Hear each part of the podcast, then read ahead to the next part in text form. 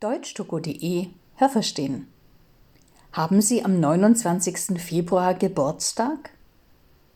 Dann sind Sie an Ihrem 16. Geburtstag vielleicht schon in Rente.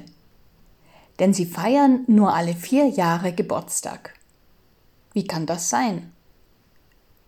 Die Erde braucht ein Jahr, um einmal die Sonne zu umrunden.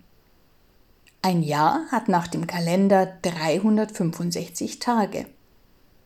In Wirklichkeit dauert das Jahr aber 365 Tage, 5 Stunden und ungefähr 49 Minuten. Es kommen also jedes Jahr circa 6 Stunden dazu. In vier Jahren ist das ungefähr ein Tag.